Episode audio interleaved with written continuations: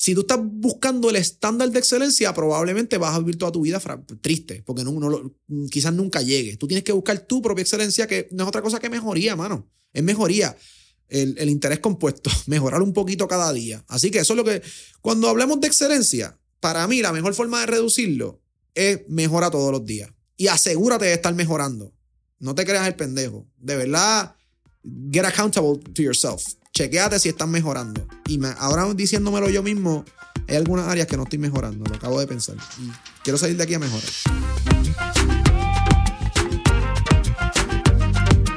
¿Qué es la que hay familia? Mi nombre es Jason Ramos y bienvenidos a Mentores en línea, el podcast donde me siento con personas que han hecho las cosas de manera diferente para obtener resultados diferentes y que así tú puedas conocer quiénes son tus mentores en línea. Gracias por sintonizar el episodio de hoy y ahora unas palabras de las compañías que hacen este episodio posible. El episodio de hoy es traído a ustedes por la familia de Rompón Entregas. Rompón Entregas es la solución de entregas same day para negocios puertorriqueños que buscan fortalecer la experiencia de compra que le brindan a sus clientes día a día. Algunos de los beneficios que usted como dueño de negocio obtendrá cuando se conecta a Rompón Entregas son que su cliente tendrá entrega rápida el mismo día y también obtendrá comunicaciones automatizadas con detalles de su orden. Usted como dueño de negocio también tendrá un equipo de servicio al cliente personalizado que le brindará un servicio de entregas los 7 días de la semana, enfocándose en el área metropolitana de Puerto Rico, mientras mantiene un costo fijo por entrega familia. Escuchen eso, costo fijo por entrega. Así que si esto es algo que te interesa para ti, para tu negocio o para el negocio de un conocido, puedes solicitar el servicio de Rompon Entregas entrando hoy a la página web www.romponentregaspr.com Nuevamente, www.ronponentregaspr.com. John Michael Colón. ¿Qué está pasando, hermano? Bienvenidos a Mentores en Línea. Todo bien, todo súper bien, la verdad. Brother, eh, un placer. Estamos hablando del pre-podcast session. Eh, como estábamos hablando para mí esto es súper cool siempre que tengo la oportunidad de entrevistar a un hermano de alguien que ya pasó. Eh, yo soy hermano mayor, tengo una hermanita, he tenido la oportunidad de entrevistar como que a varias parejas de hermanos, hermano, hermana. Brutal. Y siempre está bien cool porque puedes identificar que hay algo en la crianza, hay algo en el desarrollo, que aunque manifestado de manera diferente, puedes decir, coño, hay algo raro ahí como que, que podemos explorar, como que ahí hay algo bien particular de ustedes. Sin duda. No, a mí me ha pasado más de una vez que la gente escucha a uno de, alguno de mis hermanos y le pregunta si me conoce. La forma de hablar de mis hermanos y mía es tan y tan parecida que recuerdo que un pana estaba en, en uno de los restaurantes de mi hermano menor y de momento dice, diablo, tú te, tu forma de hablar se parece demasiado a lo de un amigo mío, sin tener idea. Y es que pues, parece hay un trait ahí. Hay muchas cosas, sí, definitivo. Si no conocemos quién es John Michael, nunca hemos escuchado de John Michael Colón, ¿qué tenemos que entender o conocer de tu crianza para entender quién eres hoy en día? Que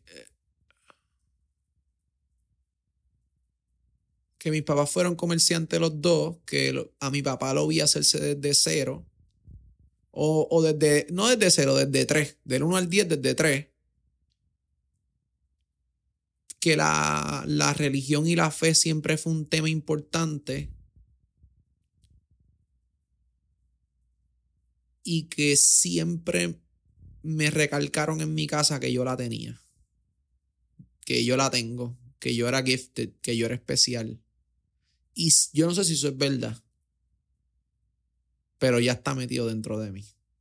¿Cuánto tú crees que influye esa persona que te dice yo voy a ti, tú puedes, tú tienes las capacidades en el desarrollo de una persona? Demasiado, demasiado, demasiado. Yo no te puedo explicar y lo veo con mis hermanos también. Eh, mi mamá fue la persona de meternos en la cabeza que nosotros éramos los mejores todo el tiempo, pero no lo hacía como con un ñeñeñe, lo hacía como si fuera verdad. Yo llegaba, papi, yo llegaba de la escuela y mi mamá me preguntaba, yo siempre he sido como medio llenito, medio gordito, toda mi vida. y tengo que bregar con el peso y estar pendiente. So, uno siempre, yo tenía un complejo reducido, no, nunca un complejo así bien bravo, pero siempre estaba como que me, me veo gordito, ¿no? Es como que estaba pendiente. Y no sé si era por eso, pero no creo que tenía que ver con eso. Yo llegaba de la escuela a todos los casual days y mami me preguntaba, ¿cuánta gente en la escuela te dijo que te veías hermoso? ¿Tú te has visto lo bello que tú te ves? Todo el tiempo. Esta mañana, hoy, hoy, antes de yo llegar aquí, yo fui a la oficina de mami por la mañana, hoy. Y mami me miró y me dijo, Dios mío, qué hijo hermoso yo tengo. Así, pero seria. Y le dice a su empleada, a su compañera, no usted es empleada, ¿tú has visto lo bello que está este nene? Y ya uno está como, ya yo estoy acostumbrado a mami así siempre. Pero papi, eso se te queda ahí atrás. Y tú dices, coño, ¿será verdad? ¿Será verdad? ¿Será el fanatismo de mi mamá? Pero se te queda ahí. Y, y cuando pasan 30 años de escuchar lo mismo, imagínate si eso está guardado.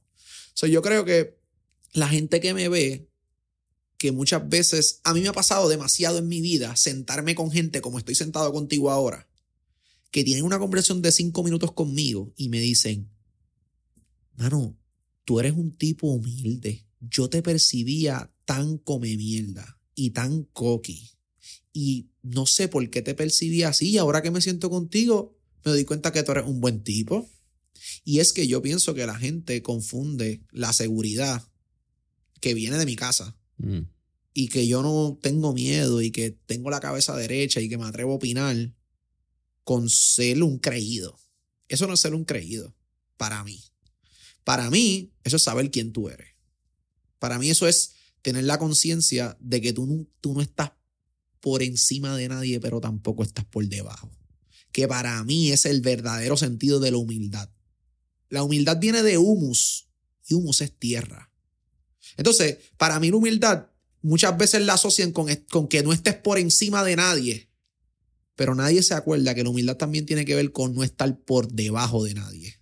Y cuando tú actúas como que estás por encima, eh, estás en la tierra de verdad, la gente que está por debajo de la tierra porque no reconoce su valor, se cree que tú eres un come mierda. Pero no eres un come mierda. Estás en la tierra, estás donde tienes que estar. Y eso yo lo he vivido mucho. Lo he vivido mucho y tiene que ver demasiado con mi historia porque, porque mi mamá se, se encargó de sembrarme la idea de que yo era excepcional, de que yo era bonito, de que yo era bueno, de que yo era inteligente, que yo era brillante, sea verdad o no. Ella se encargó de eso. Y yo pienso que tiene que influye demasiado en mi manera de ser.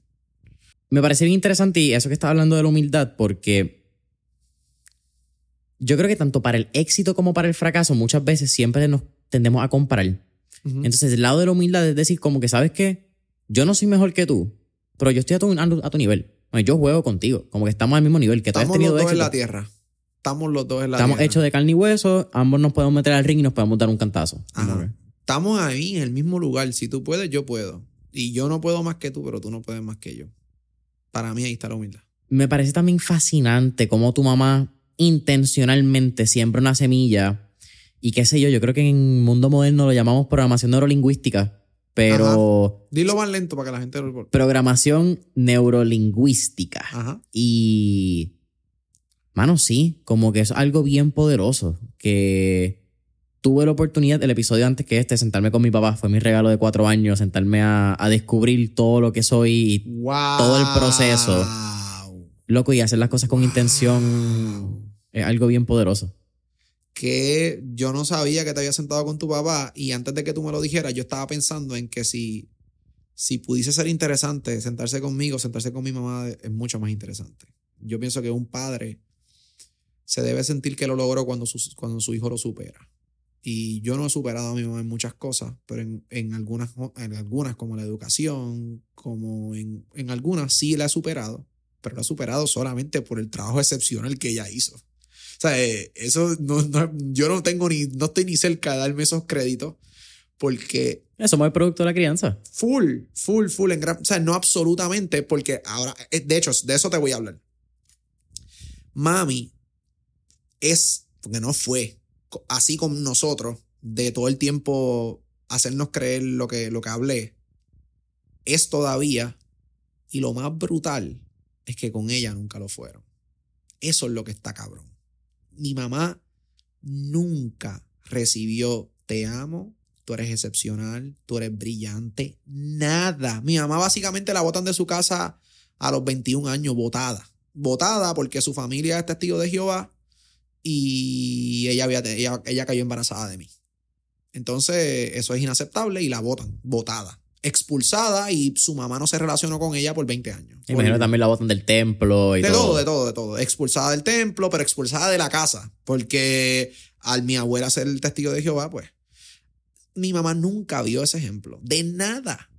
Y hermano, yo en mami tengo un caso que veo todos los días que desgraciadamente tú no tienes que asumir tu desgracia como una desgracia para el resto de tu vida porque ella se puede haber arreguindado de que fue una hija maltratada, una hija no atendida, para ser así como madre. Y ella ha revertido su maldición en bendición de una forma extraordinaria.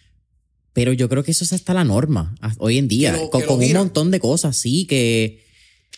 Mano, yo no quiero necesariamente llamarlo, ¿verdad? El... Ay, eh se me olvidó la palabra, eh, que está reguindándote ¿verdad? del caso y te está victimizando. Ajá. Porque hay muchos elementos de tu crianza que están fuera de tu control, o la mayoría, y eso afecta de una manera grandemente. Lo que pasa es que no es culpa tuya, pero es tu responsabilidad cómo tú respondas a, los eventos de tu vida. Y yo creo que muchas veces, eh, o quizás es lo que llevan las redes sociales, quizás ¿verdad? es lo que se ve en el mainstream. Tengo que tener mucho cuidado porque las redes sociales llevan te la vista de la, de la, Y uno piensa que esa es la sociedad. Exactamente. Pero muchas veces nos reindamos en, en, el victimato, de lo que sea, desde la cosa más mínima que nos pasa durante el día y no tomamos responsabilidad de, ok, espérate, esto sucedió. ¿Cómo yo puedo ser mejor? ¿Cómo quizás este acto que no es 100% positivo, yo lo puedo utilizar de una manera positiva o que afecte positivamente mi vida de ahora en adelante? Exacto. Eso es lo que uno tiene que hacer. Eso es lo único que tiene que hacer y de la, de la forma que tú puedes lograrlo es tratando de siempre responsabilizarte a ti de las cosas malas que te pasen. Si tú todo el tiempo estás buscando una excusa, pues no creces, brother. No creces. Y muchas cosas no están, no están en tu control. Pero como quiera, debemos intentar buscar qué yo podía hacer para que no pasara para mejorar. Claro. Porque si no te tiras al lado de víctima y pues la vida está en mi contra, no tengo suerte, tengo mala suerte, etc. Y empiezas a programarte de esa manera. Mentalmente. Y mentalmente o causalmente, porque yo no creo en las casualidades, yo creo en las causalidades. Cuando te empiezas a pensar negativo, todas las cosas te empiezan a llegar negativas. Porque es como estás viendo las cosas que suceden en tu vida. Estás actuando así, además, hay dos cosas. La primera es que, eh, es, tú sabes, la idea esta del optimismo y de, y de ser negativo, pues tiene un efecto real en tu performance. Eh, en, este, el libro este de Pensar rápido, pensar lento, Daniel Kahneman, él hace ejercicios con personas que le ponen un lápiz en la boca, así. Y si lo ponen a lo largo, ellos están haciendo una cara de risa, involuntariamente, por aplastar el lápiz así en la boca, ¿verdad? Y su performance mejora. Su performance mejora cuando lo aguantan así, con cara triste, porque si aguantas el lápiz así, a lo, a lo así como para el frente. Ajá, vertical o. Ajá, whatever. Este, pues, hermano, midiendo los resultados, el performance disminuye. Cuando le das tres horas de hacer lo mismo, y es porque, pues nada, hay cosas que no están en nuestro control. Y cuando tu cara asocia una risa, una actitud positiva hacia la cosa, eso influye. Yo sé que esto se escucha bien pendejo, bien que te ría, aunque estés mal, pero tienen la ciencia de frente, diciéndote que los, todos los speakers que dicen que tienes que ver las cosas con buenos ojos, que tienes que ser optimista, tienen la ciencia que los está vaqueando. No, es, no son estupideces. Yo me creía que eso eran, eso eran mierda. Pero, hermano, desgraciadamente es así. Tu actitud influye en tu resultado. Pero ¿por qué desgraciadamente? Y no ah, agradecidamente. desgraciadamente, y bueno, qué bueno que dices eso, desgraciadamente porque yo no creía eso, porque yo pensaba que eso era embuste. Yo pensaba que tus resultados iban a ser lo mismo, tú tengas una cara de buena actitud o tengas mala actitud, tus resultados no, iban a ser lo mismo. Y no es así. Tu actitud y tu, tu percepción ante la situación, de tu percibirlo como que estás contento, como que lo vas a hacer, cambia tu resultado. Y yo no sabía. Para mí, digo desgraciadamente porque fue una sorpresa de algo que pensé por muchos años. Yo era, yo era como que yo no estaba en la onda de optimismo. Yo no pensaba que, que, el, que el crecimiento personal era importante. Yo pensaba que hazlo, haz tu trabajo y ya, que te va a salir. Si tú la tienes, ya no tienes que escuchar a nadie. Y eso es un grado de autosuficiencia. Y de, de autosuficiencia y de poca humildad. De creerte que estás un poquito por arriba. Y yo me, yo me encontré con esa pared. Y, no, y ahora estoy en un lado que acepto, que busco recursos para mejorar. Y ahí estoy. Ok, dos preguntas con, con o bueno, una pregunta y quizás un statement que te reboto con una pregunta, porque no son dos preguntas como tal, pero ¿en qué momento o por qué entra tu búsqueda en el desarrollo personal que tú empiezas a leer como tal de estos grandes pensadores que lo hablamos un poco en el pre-podcast session? Y segundo, ¿crees que también es culpa de las redes sociales, de un movimiento de pensadores y de motivadores baratos? Porque pienso que esa es la palabra. Tacho, demasiado. Que eso entonces causa hasta cierta repugnancia a, a, los motivadores y a los speakers, porque es como que, ajá, por ahí viene otro speaker otra vez, aquí viene otro motivador a hablarnos de, de cómo ser felices. Ok, pues nunca me había planteado si tenía que ver con los motivadores baratos que a mí no me gustara la motivación ni el crecimiento personal. No me lo había planteado, pero ahora que me lo dice, es posible que al ver malos ejemplos de motivadores y de personas que hablan de crecimiento personal, al ver esos malos ejemplos, cree distancia. Quizás si hubiese estado expuesto a mejores ejemplos, hubiese estado más abierto a eso. Así que no, no sé, no me lo había planteado esa pregunta, no tengo la respuesta. Eh, ¿Y por qué? ¿Desde cuándo estoy en la búsqueda de crecimiento personal? Desde muy pequeño yo he estado buscando ser mejor persona. Pero yo pensaba que la forma de ser mejor persona era siendo más religioso, estando mm, bien comprometido con la misión de la iglesia. Y que esa era la única manera de tú ser mejor persona. Así que como eso fue lo que yo aprendí, yo pensaba que el gol de la vida era lograr ser primero millonario y después el mejor cristiano posible. Eso era lo que yo veía. Y cuando yo sufro una depresión a raíz de una crisis de fe en el 2019, mi fe se transforma y se amplía y deja de ser tan religiosa. Y cuando yo entonces redefino mi fe, ya mi forma de ser excelente cambia, porque ya entonces mi forma de crecer no es ser el mejor cristiano posible, sino el ser el mejor humano posible. Y ahí empiezo a, a buscar qué otras personas han hecho para convertirse en mejores personas y explotar mi humanidad. Explotar mi humanidad, mirarme para adentro y decir, espérate, si ya mi gol no es ser el mejor cristiano posible, ahora mi gol es el ser el mejor humano posible, empiezo a buscar cómo otra gente lo ha hecho. Y, yo nunca tenía esa apertura, porque si lo que tú me ibas a enseñar no era basado en la fe cristiana, ya yo, ya yo tenía un poco de distancia, porque tú no, tú no eres, tú no estás bien. Entonces yo no escuchaba mucho lo que no viniera con ese filtro. Cuando, cuando esa, eso se cae, esa, ese cemento de mi fe cristiana se cae, yo digo, wow, ahora yo puedo escuchar a todo el mundo. Pero yo siempre tuve el deseo de ser, un, de, ser el mejor tipo posible. Desde chamaquito he tenido el deseo de buscar excelencia, de buscar llegar más arriba, de ser mejor persona cada día. Pero mi, mi scope estaba cerrado. Cuando ese scope baja, empiezo a aprender de todo el mundo. Y ya yo venía con una historia y con, con lo que llevaba de vida hasta el 2019 y lo que había aprendido de cómo echar para adelante, de cómo ser mejor persona, y ahora empiezo a recoger lo que otras personas también dicen, y ahí es donde estoy. Eso es lo que hay. Mencionaste que tu fe se transforma. Mm. Entonces, ¿cuál es la diferencia entre una persona de eh, ¿verdad? Yo soy una persona de fe, yo soy una persona religiosa. Bueno, la diferencia principal es que la persona religiosa, desde mi perspectiva, está limitada. Su fe está circunscrita a su religión. Mm. Entonces, eh, no está ni bien ni mal, simplemente está limitada. Es como comer en un solo restaurante. Tú conoces esa comida y te gusta esa comida y comes. Yo también como. Pues la diferencia es que yo como en todos los sitios. Y yo conozco de todos los sitios. Probablemente las ventajas es que tú te sientes más cómodo, porque siempre te sientas en la misma silla, ya conoces al mesero y tienes esa certeza que te regala la religión a la cual pertenece. y estás en un comfort zone y eso no está mal. Te acomodaste. Comfort de, de acomodado. Estás ahí acomodado, eso no está mal.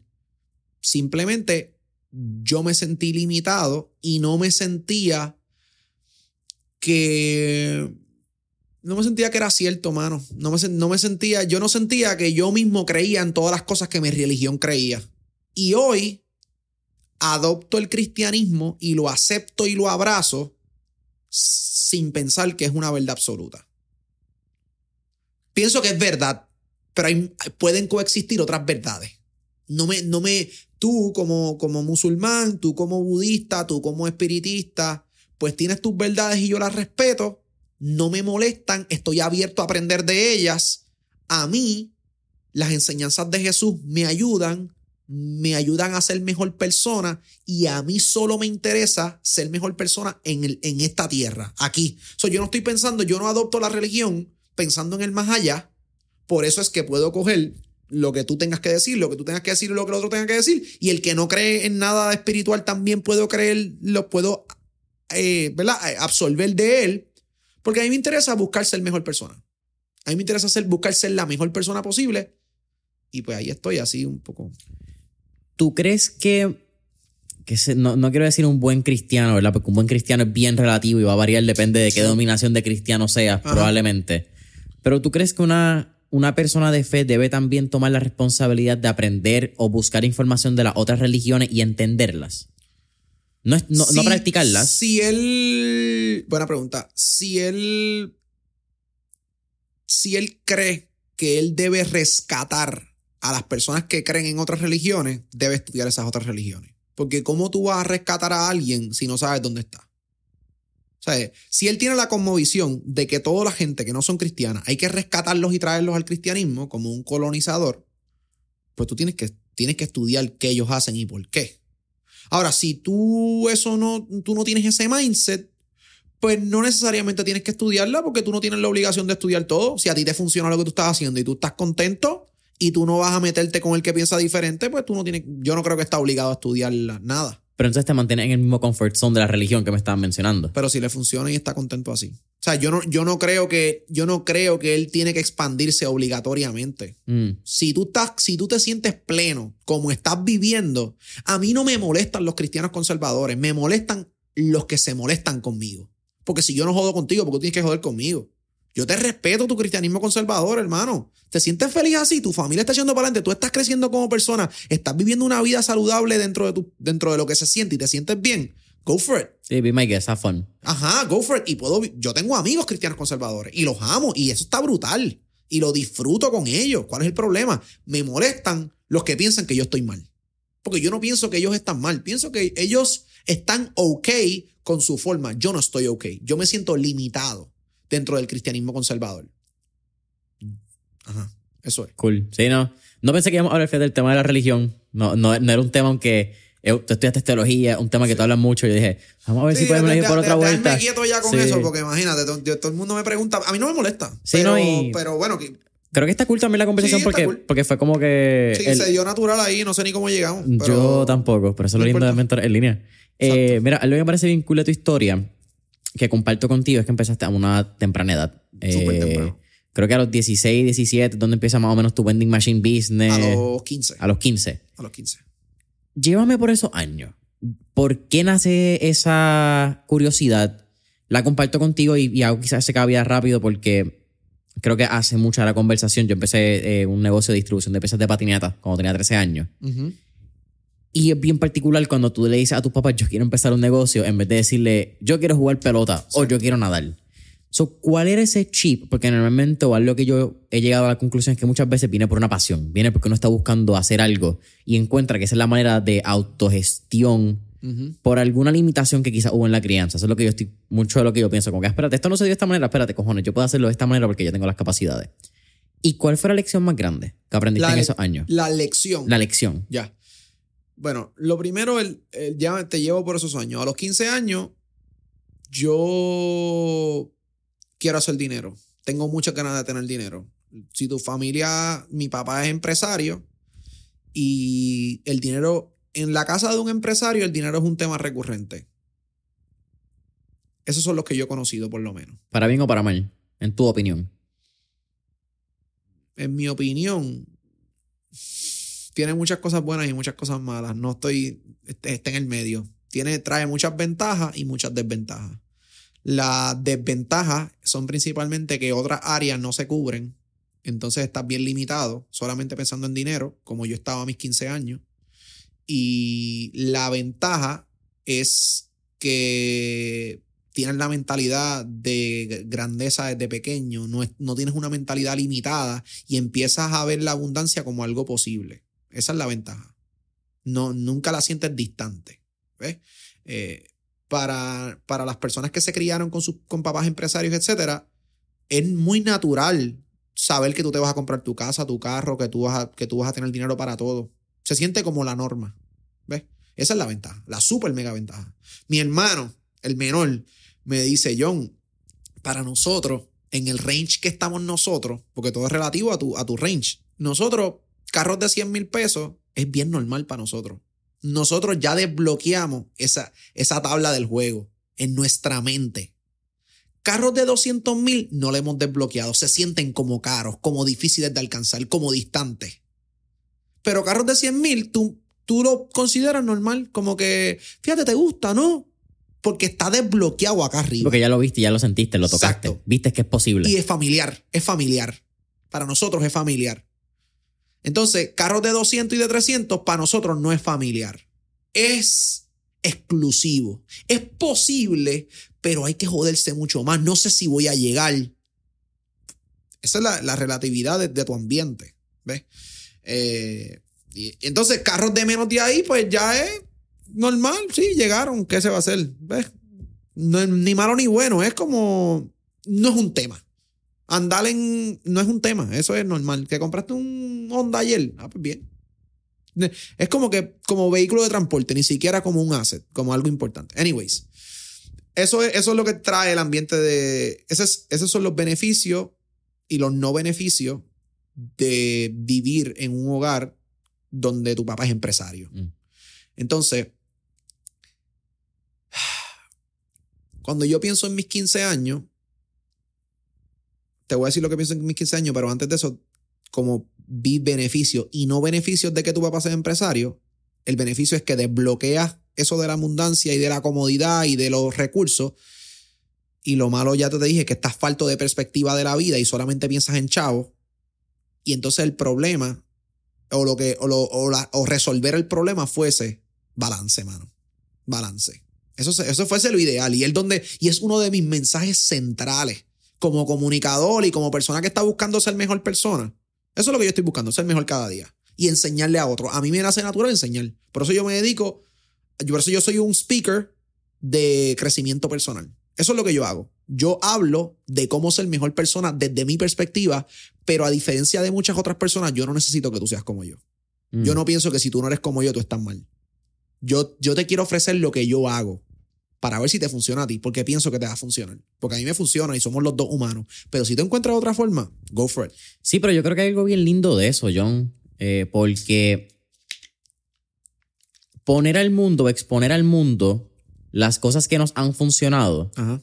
y, y, tú reconocer y decir, mano, esto es lo que a mí me funcionó. Uh -huh. Yo no te estoy diciendo hazlo, te estoy diciendo míralo, pruébalo. Si te funciona, puedes utilizarlo, have fun with it. Es más, si lo mejoras y encuentras una mejor forma, compártelo también al mundo. Ajá. Y si no, ya Como que puedes seguir bailando y bailar con lo que te funcione, pero no estás forzado. No estoy diciendo como que tú estás mal y yo estoy bien. Exacto. Yo estoy de acuerdo con, contigo. Simplemente, como speaker, yo tengo que decirte, hazlo. Haz lo mismo que yo. Mm. Pero no es tienes que hacerlo. Es hazlo. Papi, hazlo. No es si no lo haces, tú estás mal. Claro. Eh, yo te quiero invitar a que lo hagas porque nada, porque las neuronas espejos no funcionan si tú no le das una instrucción a la persona. Entonces, si solamente te muestro mi lado y no te invito, la probabilidad de sacarte de, un, de, de donde tú estás, si es que tienes que salir, pues es menor. Entonces, pues yo sí te hago, yo soy vocal en decirte, vente, vamos a tratar esto. Pero te dejo saber que si no te funciona, está bien. Algo que tú has hablado mucho es la motivación, pero la motivación con action steps, con eh, pasos accionables o métricas accionables, no sé cuál sería. Práctica, práctica, ajá. práctica, eh, ejemplos claros. Ejemplos claros desde punto A a punto B, porque, porque ese es el problema, que hay un montón de gente hablando y no te dicen qué hacer. Yo estaba escuchando un podcast antes de llegar aquí que me, me dijeron, por favor, escúchalo. Yo no quería escucharlo. Este, y era todo el tiempo, reprograma tu mente para el éxito. Ajá. ¿Y cómo? ¿Qué? Que es, Eso- mi- es mi problema con la motivación barata que estábamos hablando. Se escucha, reprograma tu mente para el éxito. ¿Cómo diablo voy a hacer eso, Ajá. papi? Me- no me digas ni eso. Dime, haz esto, por ejemplo. Estos son tres pasos para, para, Ajá, para reprogramar tu mente. tres pasos para reprogramar tu mente. Este libro me ayudó a reprogramar mi mente. Como que Eso- dam- dame eso, algo. eso es una herramienta clara. Este, mano, contar una historia. Mira, cuando yo, yo, yo empecé a pensar que 100 dólares en mi cuenta no era mucho. Y mi próximo paso fue tener mil. Y en sentir que no es mucho, no, no poner mi corazón ahí para sentir que la abundancia es normal, que tener de más es normal. O sea, eh, eh, como más claridad. Yo estoy buscando menos palabreo y más claridad porque a mí no me importa impresionar a nadie. Yo no quiero fingir que soy un gurú. ¿Entiendes? Yo no quiero, yo no estoy con esa mierda de creerme que soy, que, que- de, de hacer el papel de gurú. Yo pienso que la tengo y estoy seguro que la tengo por mis resultados, brother. Porque tengo 28 años, llevo 12 años con la misma pareja, so, he mostrado estabilidad. eh, Eso es un logro, un verdadero eso logro. es un súper logro, ¿entiendes? De- de- a mí, cuando yo empecé con mi esposa, todo el mundo me decía, esto es un amor de chamaquito. Y yo decía, yo sé que me voy a casar con ella y que voy a estar con ella para siempre. ¿Entiendes? Y tú verbalizabas eso con ella. Yo so- seguro, yo sabía, mira, cuando nos casemos, tan normal. Y nos casamos y tuvimos nuestra hija. Sí. Yo, cuando yo empecé en la universidad y yo estaba con ella y todo el mundo me decía, deja que tú vayas para la avenida universitaria en Río Piedra, que eso se jodió. Yo nunca se las pegué, nunca estuve con ninguna mujer allí, porque yo sabía lo que quería, eso yo tengo los resultados, ¿entiendes? Yo no tengo ninguna deuda, tengo mi casa salda, mi carro saldo, nada, lo he hecho bien. O sea, tengo los resultados y otras cosas. ¿no? Lo que pasa es que no me quiero sentir como que dar todos mis méritos aquí. Claro. Pero la razón por la cual yo ha- hago lo que hago es porque de verdad siento que tengo los resultados, que he aprendido y quiero compartirte lo que he hecho. Me, na- me nace, brother. Cuando yo hice un proyecto de ministerio, cuando estaba haciendo mi bachillerato en teología, le, le llaman proyecto de ministerio para ver desde el, desde el fundamento de la iglesia en qué área tú puedes servir mejor. Y cogí par de pruebas de aptitudes y por todos lados lo que salí fue que maestro por todos lados, enseñar. Y maestro, la etimología de la palabra es mostrar. Y eso es lo que yo quiero, mostrarte las cosas, brother. Decirte, mira, esto es lo que a mí me funciona. Y ir contigo y saber que yo voy a cambiar porque yo no, yo no, o sea, yo no quiero fundar, porque es otro problema, no sé si te has dado cuenta. Ahora mismo, lo- la- las personas de crecimiento personal se están convirtiendo en las nuevas religiones. Oh, full. Es una cosa que me causa mucha tristeza. Eh, eh, tenemos en Puerto Rico, en Estados Unidos, en todos lados. No, no, ya no es iglesia. Ahora es tu comunidad de crecimiento personal.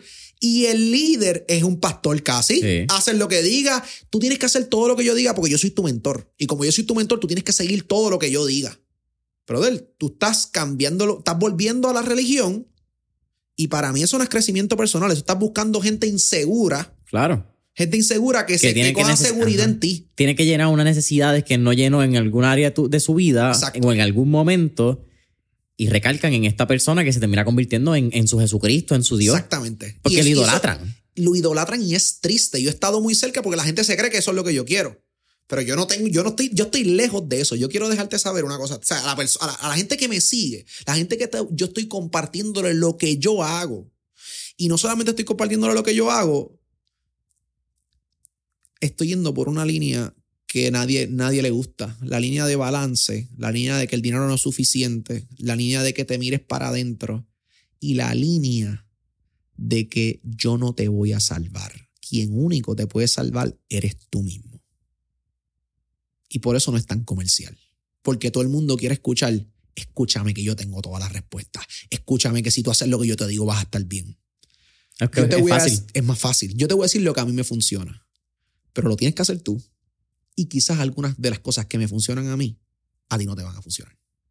Pero nadie quiere escuchar eso. ¿Ves? Eh, eso es lo que pasa. Ay, esto fue una buena descarga porque yo estoy, yo estoy bien molesto con esa situación de que loco, tenemos unos coaches de, de- de crecimiento personal que lo que están formando son unas religiones alrededor. Y siento que están disfrazando la inseguridad de sus seguidores de que están mejorando sus resultados, pero al final eh, están, están llenando la inseguridad de ellos con el mentor y no creciendo de verdad ellos como personas. Si el mentor se muere, se mu- ellos se murieron también. Y eso no es crecer, Sí. eso, no es, eso no es crecimiento personal. Lo que pasa es que también hay un, un feel good comfort. eh, qué sé yo, no sé ni llamarlo. Yo llamaría como un feel good motivational movement. Ajá. Que la gente piensa que por escuchar motivación o ver contenido de ciertas personas están creciendo. Bueno, pero es que eso es verdad. si, si lo pones en acción. Claro. Ahí es donde te digo que el feel good. La gente piensa que tomar acción es ver el video. Como el No, moti- eso no- motivarse. eso no es tomar acción. escuchar al mentor. Como Eh, que, ah, ya yo me estoy poniendo. No. Porque tú puedes escucharlo todo. Pero si tú no pones nada en acción, pues entonces estamos entrando en un término que lo último que escuché es como eh, infofobia. eh, info obesidad, perdón. De acuerdo. Consumimos Que- tanto y tanto y tanto y tanto. Qué bueno que dices eso ahorita porque estábamos hablando antes del podcast Ajá. y yo me preocupé de ti por eso. Como que de momento sentí que podías tener tanta información, pero eso fue que ahorita yo te pregunté, ¿qué tú estás haciendo? ¿Cuáles son tus proyectos aparte de aquí?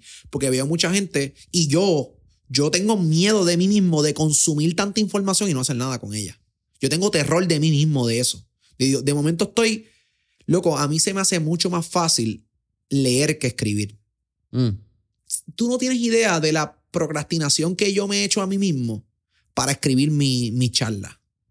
Para escribir mi charla, yo quiero dejarlo todo el tiempo para después. Y es más fácil seguir consumiendo información que produciendo. So, I'm working around that. Funciona bien bajo presión. Sí, yo necesito, desgraciadamente sí. No quiero que sea así, pero funciona bien bajo presión. Y eh, yo me pongo deadlines pa- para la. Yo tengo una función en el Tapia que en esa 17 gran de noviembre, fue lo que ajá. nos dijo el 17 de noviembre. Tírala ahí, tírala ahí, pausa. Para los que estén Pausa, escuchando. Los boletos están en PR Ticket. Es una experiencia de crecimiento personal. Ya ustedes saben mi línea porque están escuchando esto. Yo no soy tu gurú, yo no soy tu, tu, tu Dios. Yo te voy a decir lo que me funciona a mí y yo te voy a motivar a que a ti te funcione. Yo te voy a decir que yo he hecho no es una actividad de crecimiento económico, es una actividad de crecimiento personal. Yo quiero que tú mejores como persona, que te sientas bien, que seas tu mejor versión. Tu mejor versión, no, tú, tú no vas a ser la la mejor versión de mí, tú vas a ser tu propia mejor versión para que tú logres los resultados que tú quieres en tu vida, seas mejor persona y disfrutes tu humanidad. Eso, de eso se trata la charla. Son 90 minutos nada más. No es una cosa bien extensa, pero está bien hecho. Tiene instrumentación en vivo para hacerlo entretenido, emocionante, actos de magia, porque soy un ilusionista y me fascina la magia. So, yo fusiono mis actos de magia, mis mensajes y la música, porque me fascina la música. El 17 de noviembre en el Teatro Tapia, los boletos están en PR Ticket. Ahí dirá la super pauta. Mira, eh, Los deadlines fue ¿Qué? lo que estaban dando. ajá. sí, deadlines, pero qué cool también porque eh, hemos como que tocado varias áreas De todo. y, y no hemos hablado casi de tu, de tu, de quién eres como tal o qué es lo que haces. Creo que hemos hablado muchos otros elementos que me parece genial. Porque también creo que tienes mucho podcast hablando de quién eres, lo que haces, cómo Sí, llegaste sí, a ilusionista. Sí, no- yo no quiero hablar de eso hoy. Ajá. Eh, coño, pero Digo, si lo te, voy a hacer una pregunta de, de la ilusión, por, del, de cómo llegas a la magia, porque Ajá. escuché que era algo de chiquito, era algo de pasión, tus papás iban a Disney mucho, tú ibas siempre a la tienda que estaba en lo que Downtown Disney, ahora es como que se llama... Magic Eh, Masters. Magic- ajá, no, pero ahora como que se llama el paseo. eh, Ah, Disney Springs. Disney Springs, ajá, tuve ese rebranding. Eh, y fue una pasión y sigue siendo una pasión, loco. Tú vives, respiras la magia. A mí me fascina. Le he bajado un montón en este tiempo, pero todavía. Todos los días yo hago algo que tiene que ver con magia, todos los días. Pero tu reacción cuando tú ves a la gente que, que reaccionan, tú te emocionas. Pues tú- cada vez que te haces un truco, tú ves y respiras lo que haces. Es algo que genuinamente te hace feliz. Sí. Así que mi pregunta para eso, quizás para tocar como que este tema de pasión bien rápido, que siempre es bien importante para mí, es ¿cómo has mantenido tu pasión con el negocio? Porque se- el- en algún momento la pasión se convirtió en una manera de generar ingresos. Y muchas veces tendemos a, pe- a perder nuestro amor por esa pasión porque se convierte en el trabajo. ¿Cómo te has mantenido el balance, que fue una palabra que mantuviste, que dijiste ahorita, entre una pas en que entre reconocer que la magia era una pasión, pero también era un negocio y viceversa. Mano, de la forma más simple. Usando las estrategias de comerciante, que aprendí de mi familia, de mi papá, que yo aprendí en la marcha, porque ya sabes que mi primer negocio fue a los 15 años, yo tengo, yo tengo otros negocios. Sobre esas estrategias de bajarle el precio al cliente, promocionarme por acá, promocionarme por allá, este, saber que si el cliente tiene más presupuesto, pues yo sé cómo me meto, preparar las propuestas. Esa parte, aplicarla. Y la parte del show, cómo no hacerlo, cómo no dejar el arte que muera. Porque lo artístico, tú sabes que siempre tiene menos, menos enganche. Eh, pues en el mismo show balancearlo de trucos que a mí me encantan, pero la gente muchas veces no le encantan tanto, con trucos que yo sé que funcionan y que a la gente le encanta. So, yo, yo en el mismo show tengo que meter lo que llaman fillers, rellenos comerciales, como tocar un tema comercial, pero yo siempre, siempre en todos mis shows hago cosas que a mí me gustan y que a veces no tienen la mejor reacción, pero yo me los disfruto en cantidad Y ahí está el balance. el balance. So, lo, ¿cómo, ¿Cómo he hecho las cosas? No solamente yéndome por el lado artístico, ni solamente por el lado de negocio, sino metiéndole un poquito de las dos cucharitas a, a- a- a la receta. Cosas de negocio, cosas de balance artístico, y ahí los voy balanceando. Y otra cosa que a mí me ha ayudado, que esto no tiene que ver nada con esto, pero sí, que tú dijiste que yo me lo vivo mucho, la magia. Y, y mucha gente quizás pudiera pensar, contra, ¿cómo tú haces para después de 10 años haciendo lo mismo, todavía disfrutártelo? Y lo que yo hago es que mis trucos son bien arriesgados. Todos mis trucos son, el 95% de mis trucos, todos son arriesgados. ¿Qué significa arriesgado? Que pueden salir bien y pueden salir mal Ok. que son difíciles, que pueden salir bien, pueden salir mal, dependen mucho de la reacción del público. Y como son así, eso genera que yo me emocione genuinamente siempre. Porque son trucos difíciles, son trucos que dependen de la reacción de la persona. Entonces, tienen mi emoción que no es fingida porque dentro de mí digo, diablo, me salió. ¿Ves?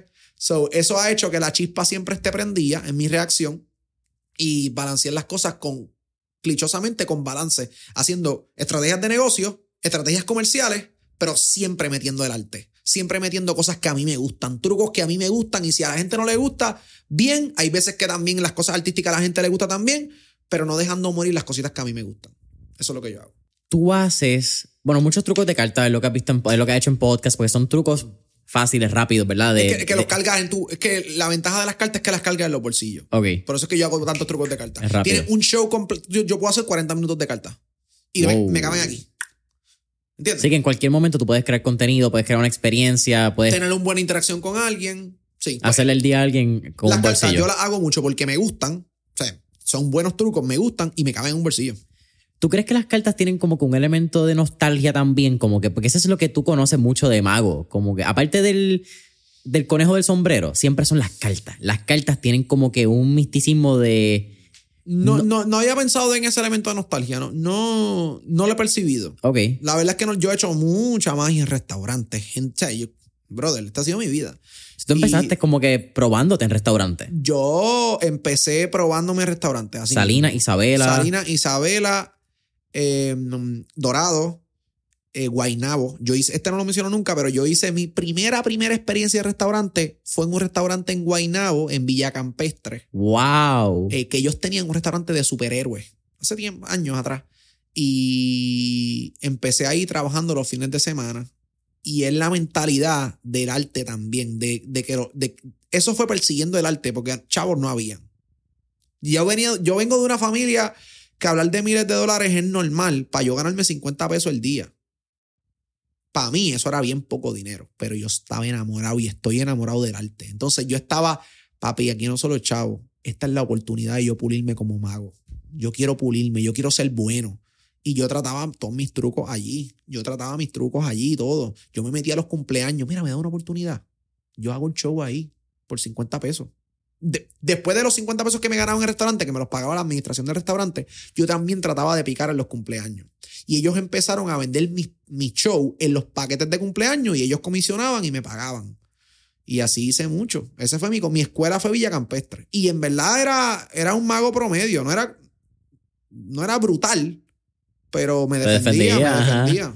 ¿Cuánto tú crees que influye en el éxito estar dispuesto? Tú no tienes éxito si no estás dispuesto. No hay forma. Si tú no estás dispuesto, tú estás jodido. No hay manera, es que no hay manera. No hay manera porque para, para hacer que las cosas pasen, tú tienes que estar dispuesto. Si no, tú no hacer nada. Tú tienes que, tienes que hacerlo. No solamente estar dispuesto, tienes que hacerlo. Que es el problema de, de mucha información y cero acción. Tienes que hacerlo. Yo, tú no sabes la cantidad de videos que yo tengo en mis redes diciendo, deja de ver, de ver este video y vete a hacer las cosas. No me sigas viendo. Vete. So, este, sí, yo, absolutamente. Ese, es el problema, mi que yo tengo que tener mucho cuidado con eso, de sobrecargarme de información y, y, poca acción. Yo estoy cuidándome de eso todo el tiempo.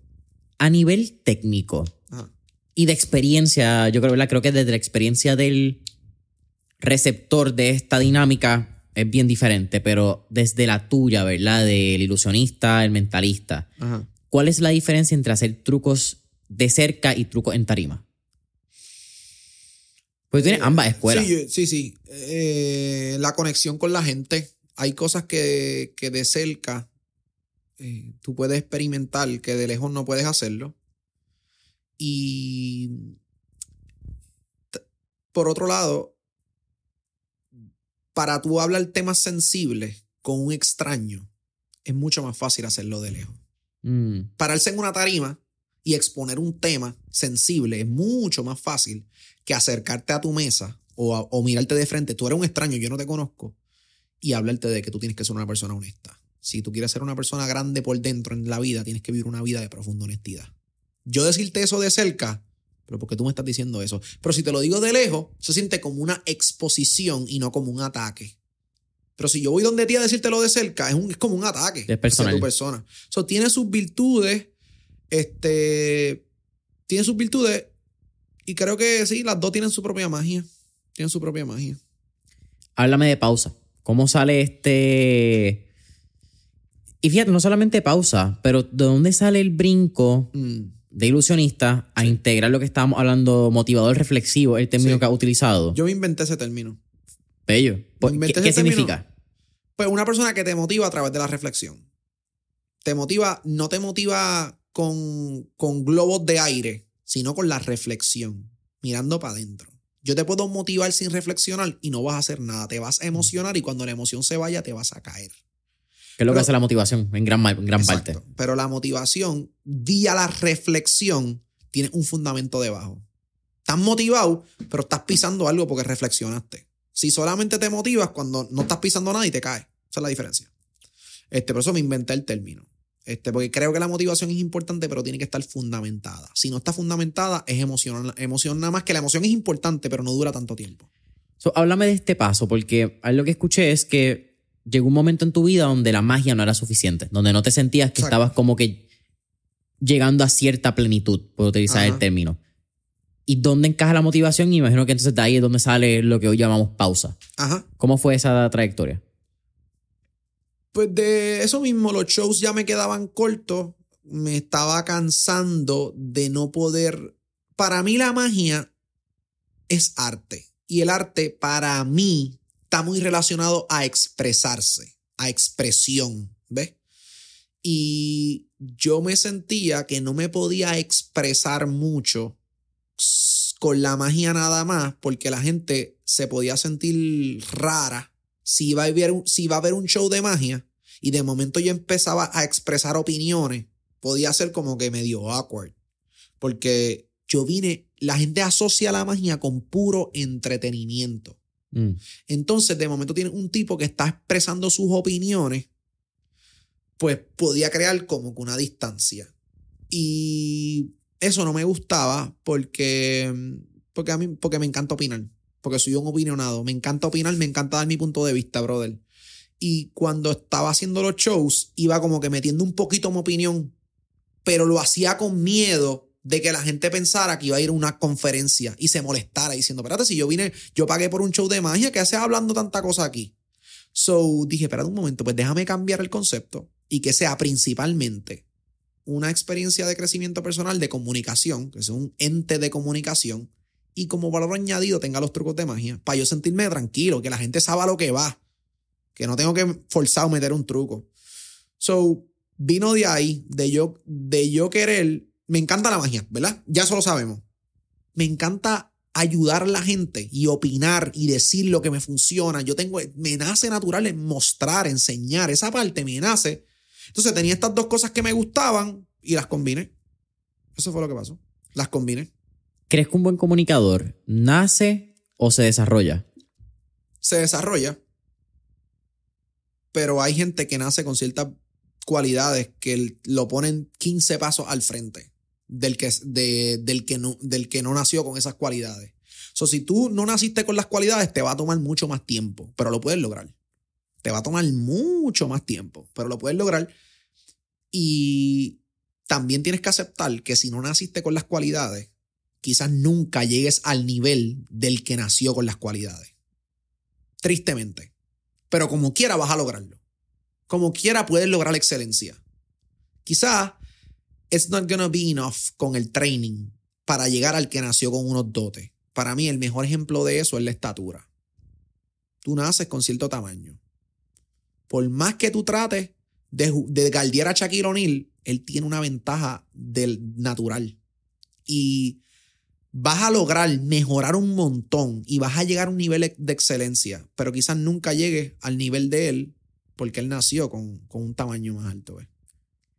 Tú también, y creo que con este tema también hablamos de. Mano, años de experiencia en los negocios. Sí. Eh, Malcolm Gladwell. La bestia. Ok, vamos, va- Me por ahí, fascina, por ahí ese, vamos. ese tipo me fascina. La regla de las 10.000 horas.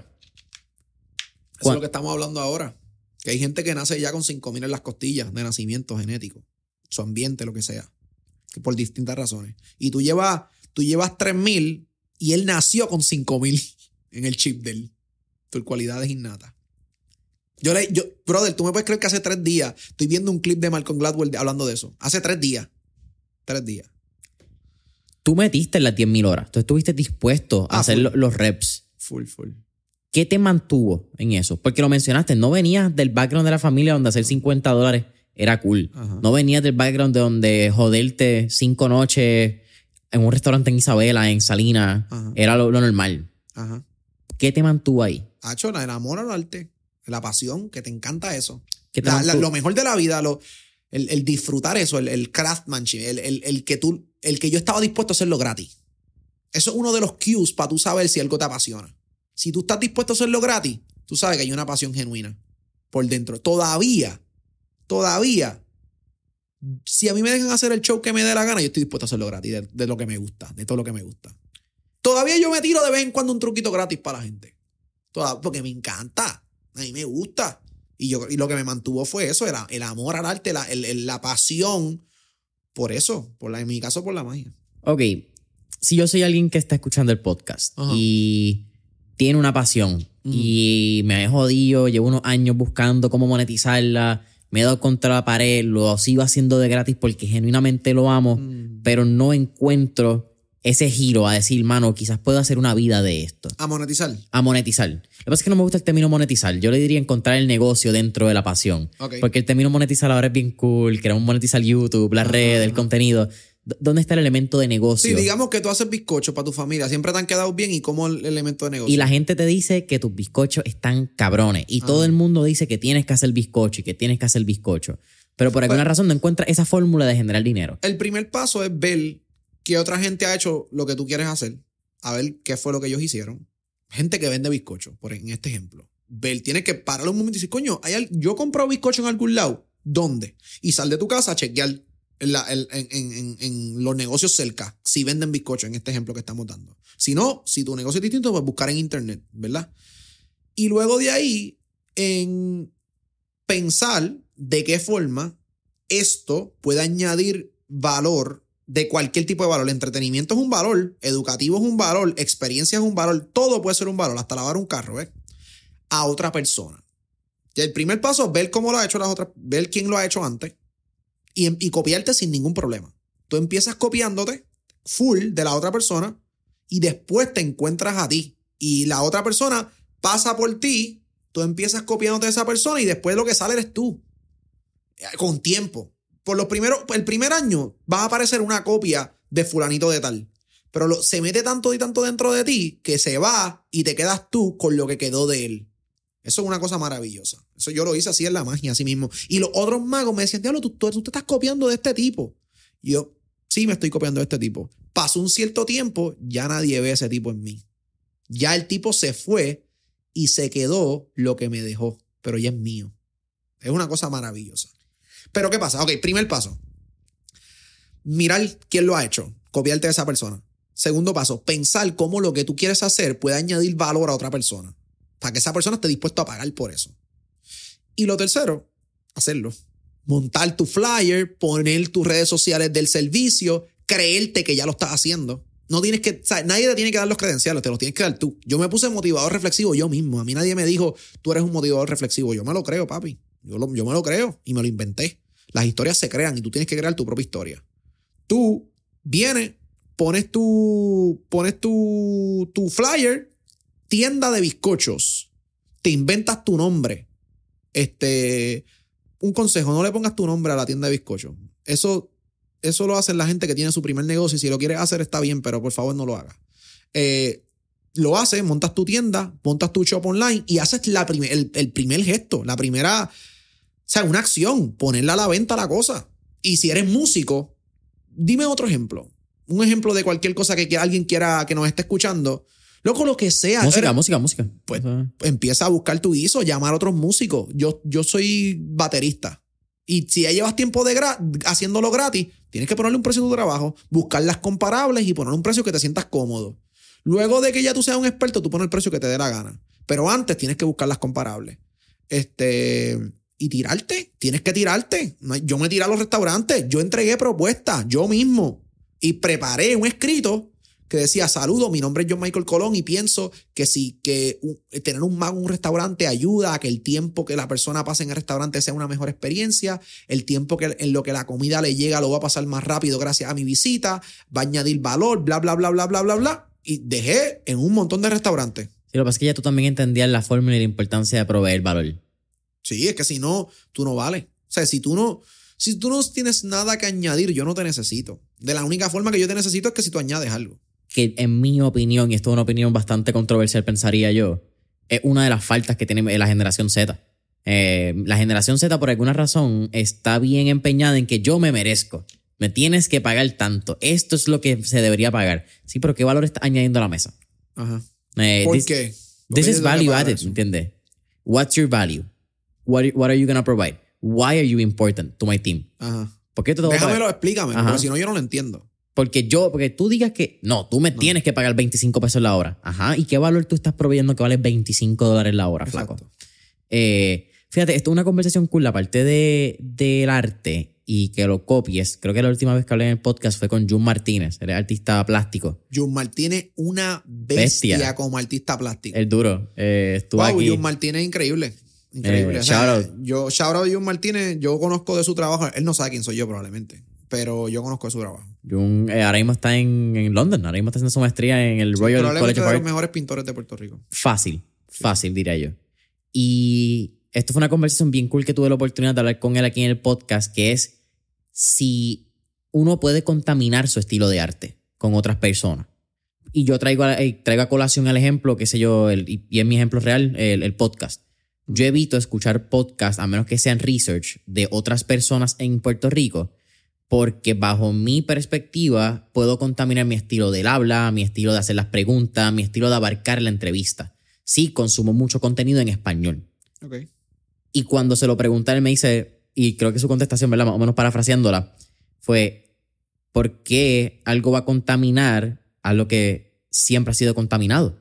El arte original, el arte es una inspiración de lo que tú dijiste, Ya, de muchas una- copias. Una forma brutal de, de verlo. Sí, no me mató el pollo, papi, pero como tú dices, me clavó. Te clavo. ajá. Me dijo esa respuesta y yo, lo cabrón, claro, obvio. Como que... Sí. Yo, yo, yo pienso que eso está más relacionado al ego, al de que tú quieres que sea puro. Mm. Pero, o sea, cuando yo escucho eso, me siento como cuando yo pensaba que quería que todos mis trucos, todo fuera completamente original. Y quiero que sea original ahora mismo, pero no me molesta que esté influenciado por nadie. Que esté influenciado no significa que deja de ser original para mí. Y como yo estoy persiguiendo la excelencia, no, no la originalidad, porque la originalidad puede ser mediocre. La originalidad puede ser bien mediocre, pero súper mediocre. Pero la excelencia nunca es mediocre. A mí no me importa si viene de mí. A mí me importa que sea excelente. Porque, ¿cuál es el valor de ser original? Si no es excelente. La originalidad para mí solamente es valiosa si es excelente. Si es solamente original, puede ser muy mediocre. Así que como yo estoy persiguiendo la excelencia, yo voy tras ella, cueste lo que cueste, con unos valores sin duda, pero, pero mi, ese es mi enfoque, buscar lo mejor, la, mayor, la mejor forma de mí mismo, la excelencia. Y si la originalidad puede meterse en el camino de la excelencia, para el carajo, la saco. Se habla mucho de la excelencia y yo peco mucho de buscar la excelencia. no, no sé si pecar, pero la pregunta, y por eso va, quizás digo la palabra pecar, pero eso es lo que uno siempre debería buscar, ser la excelencia, ser un por ciento mejor todos los días, buscar ser mejor de lo que hicimos ayer. Pero ¿cuáles quizás son los lados negativos de buscar la excelencia? El perfeccionismo. El perfeccionismo pues, es uno de los lados negativos y la culpa. Que si no eres excelente te sientas culpable debes entender que la excelencia es completamente relativa a tu realidad y que un performance excelente tuyo no es un performance excelente mío y que tú tienes tu excelencia de acuerdo a tus capacidades y a tu aptitud en ese momento y eso es lo que la gente no quiere escuchar, que quien puedes catalogar si tú estás siendo excelente o no eres tú, porque tú sabes cuánto esfuerzo pusiste. Tú, tú sabes cuán difícil se te hizo, o tú sabes si estás siendo excelente o no. yo salgo de muchos shows y la gente dice, diatre, brutal. Y yo siento que no fue excelente. Yo de verdad siento que no fue excelente. Porque yo sé cuando yo estoy siendo excelente, porque me, porque me, me siento que tienes que buscar evaluarte con la mayor neutralidad para saber cuándo estás siendo excelente, no permitir que las opiniones te, te nublen. O sea, e, e, es, es el balance. Porque si solamente te escuchas a ti, estás loco. Pero tienes que buscar, escucharte a ti y escuchar las opiniones de la gente para buscar esa objetividad y tratar de encontrarla. Así que los problemas de la excelencia puede ser la culpa, el perfeccionismo y el creer que hay un estándar de excelencia. No hay un estándar de excelencia. No. ¿Quién es el estándar? Dime quién es el estándar de excelencia. No lo hay. No lo hay. Si tú estás buscando el estándar de excelencia, probablemente vas a vivir toda tu vida triste, porque no, quizás nunca llegues. Tú tienes que buscar tu propia excelencia, que no es otra cosa que mejoría, mano. Es mejoría. El, el, interés compuesto, mejorar un poquito cada día. Así que eso es lo que, cuando hablemos de excelencia, para mí la mejor forma de reducirlo es mejora todos los días. Y asegúrate de estar mejorando. No te creas el pendejo. De verdad, get accountable to yourself. Chequéate si estás mejorando. Y ahora diciéndomelo yo mismo, hay algunas áreas que no estoy mejorando, lo acabo de pensar. Y quiero salir de aquí a mejorar. Me parece bien interesante porque. Y aquí es donde entra quizá el, el, ping-pong que quiero tener con esta conversación, que el. Ok, sí, sí, tienes toda la razón. El, el perfeccionismo es. o la excelencia es completamente relativa porque va a depender de cómo tú miras la excelencia, cuál sea tu perspectiva. Claro. Tu referente. Exactamente. Pero entonces, ¿cómo tú puedes establecer tu estándar de excelencia sin que te haga daño? Porque muchas veces nos damos latigazos porque nos exigimos, pero muchas veces exigirnos ese nivel de excelencia es lo, que, nos empuja constantemente. tienes que exigirte ese nivel de excelencia. Yo, tú tienes que ser exigente contigo. Pero ser exigente, mm, yo pienso que el elemento que tienes que sacar de la ecuación es la culpa.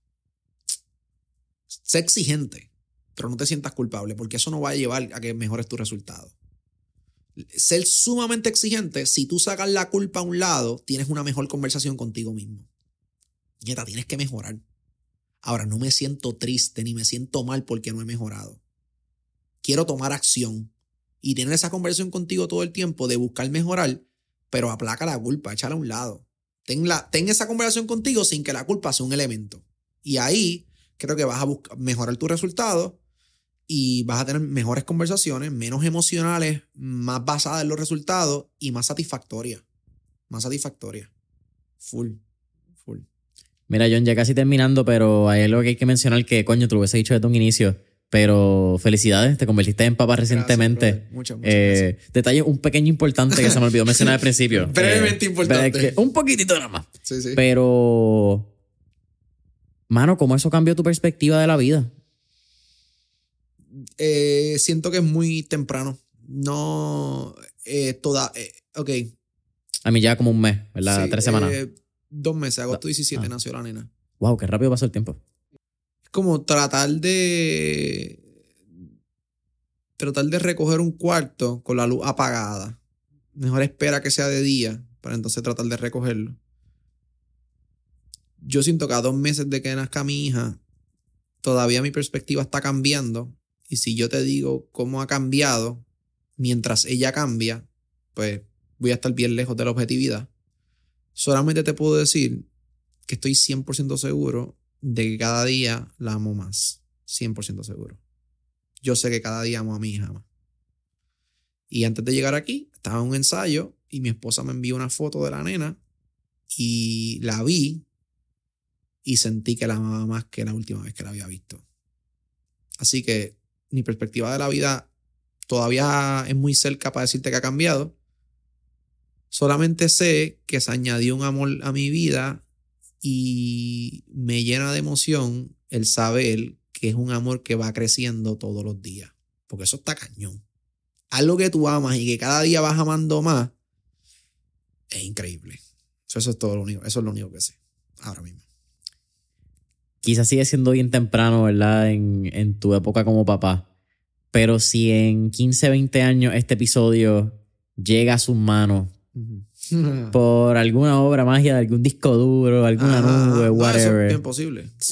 Súper posible, pero mirando los floppy disks de hace 20 años, ¿me entiendes? Hay que, Claro, claro. eh, y hasta los CD de hace 15. Ah, como uno, ajá. Eh, los VHS, ¿dónde tú relevas un VHS? ¿Dónde tú lo Sí, vas a pero ver? ya lo tenemos en una nube y eso se supone que haya problemas. se, su- a se supone. Eh, ¿Qué legado te gustaría dejar? Lo que te gustaría decirle.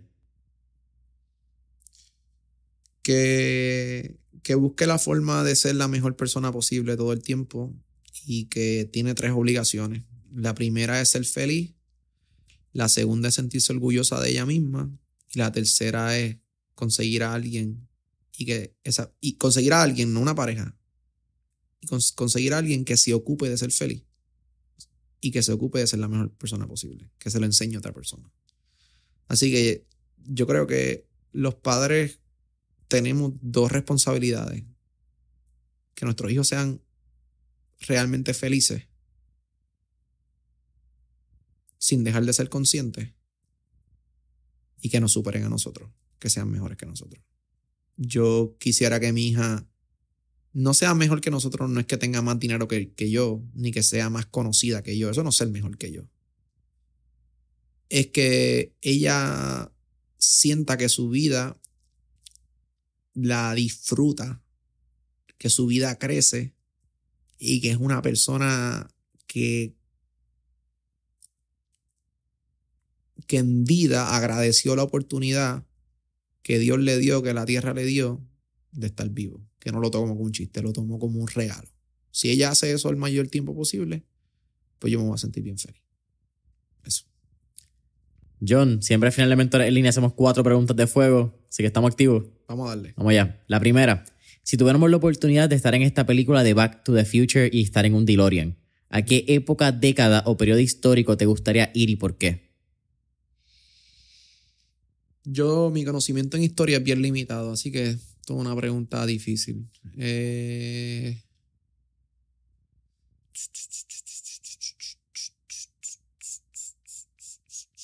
Como te digo, un año. No, puede ser un periodo, época medieval, puede ser la época de los, cani de los Ajá. cavernícolas, dinosaurios. Yo soy tan aburrido que yo pienso todo literal. No puedo contestar una bobería. Yo tengo que pensar de verdad lo que yo quiero y por qué. Señor. Eh, Por un momento y ya, ¿verdad? Vuelvo para Sí, sí, acá. sí, no, es que, no, No, no es que me dejen allí tirado. No, no, exacto. Este, sí, ver los dinosaurios. La época de los dinosaurios hubiese estado brutal. Verlo, eso sería increíble para mí. Como que, güey, cosa, una cosa tan grande, eso sí. Sí. Lo dijiste y me gustó. Ajá. Segunda pregunta. Tenemos un playlist en Spotify que se llama Mentores en línea, el playlist, donde tenemos todas las canciones que motivan y pompean a nuestros entrevistados. Así que con eso dicho, ¿qué canción motiva o pompea a John Michael Colón? Ah, Pasaporte se llama la canción. Pasaporte de Habana de Primera. Habana como la capital Habana de Cuba. como, ajá, una orquesta cubana. Ok. Ah, I wonder. Una orquesta cubana, tremendo tema. pasaporte sin fecha de vencimiento. Un pasaporte libre como el viento. Ajá. Salsa. Salsa timba. Ajá, que es como que la forma de ellos de hacer salsa. Ok. Flow Buenavista Social Club. Exactamente. Duro. Esa, esa la escucho ya mismo cuando acabemos esto. Tercera pregunta. ¿Qué tres libros le recomendaría a nuestra audiencia? Eh, la quietud es la clave. La quietud es la clave de Ryan Holiday. Stillness, sí, Stillness de key. aquí, lo mismo, exacto. Sí, sí. Eh, tres libros. La quietud es la clave es un must. Este, vamos a recomendarle el de Frank.